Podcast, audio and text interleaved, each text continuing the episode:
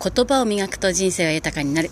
おはようございます。ことの葉スクエアの橋本恵子です。毎週月曜日の朝は声の定期便。3月28日月曜日です。静岡は桜がようやく咲き始めました。まだどうかな。五分咲きぐらいですかね。静岡市内。はい、えー、運動公園をいつも走った後お送りしてるんですけれども運動公園内の桜もねはいなんかちらほらと、えー、花を咲かせて私を応援してくれているようなそんな気持ちになっています。今日はですね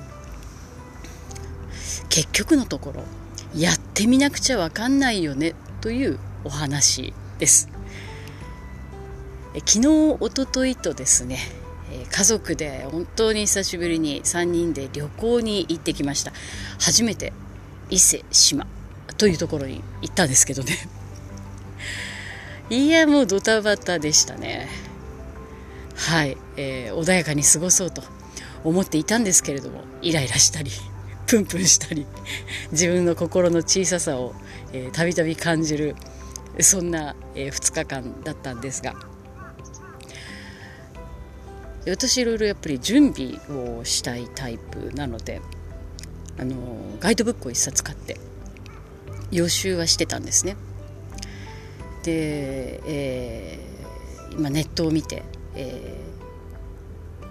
ー、なんだろうこのモデルコースはここだからここは抑えようとかあそこには行かなくてはならないとか行った方がいいかなとかまあそんな風にこうモデルコースなんかを見ながらですねいろいろ頭の中でプランを立てていたんですけれども結局のところですね行かないと何も分かんないんですね。で行くつもりが交通手段がね あの1時間に1本しか電車が走っていなかったりあるいはこうあの逆にねこう知らず知らずに撮っていた特急電車がものすごく高級な車両であの とっても贅沢な気分を味わえたりっていうね、まあ、あの思うようにならないいいことも、まあ、そして思いがけないこうハプニングみたいなことがいっぱいあるわけですね。でそういうこと全てをやっぱりこう受け入れられるかどうかっていうところで人間試されてるなとは思ったんですけどもやってみなきゃ分かんないわけですよね。結局ガイドブックはガイドブックだし誰かの情報は誰かの情報だしもちろん参考になるんで、えーと、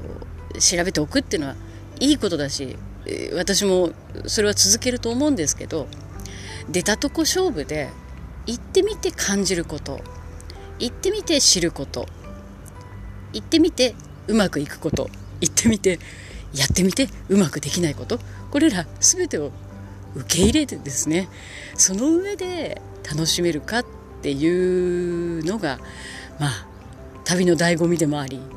人生という旅もそうなのかななんて、えー、ことを今朝は考えております。まあ本当にやってみなくちゃ分かんないなんて言葉で言えば簡単なんですけどそれをどうやって自分が解釈して意味をつけてそして先に一歩進んでいくか。これは本当に深い問いですね。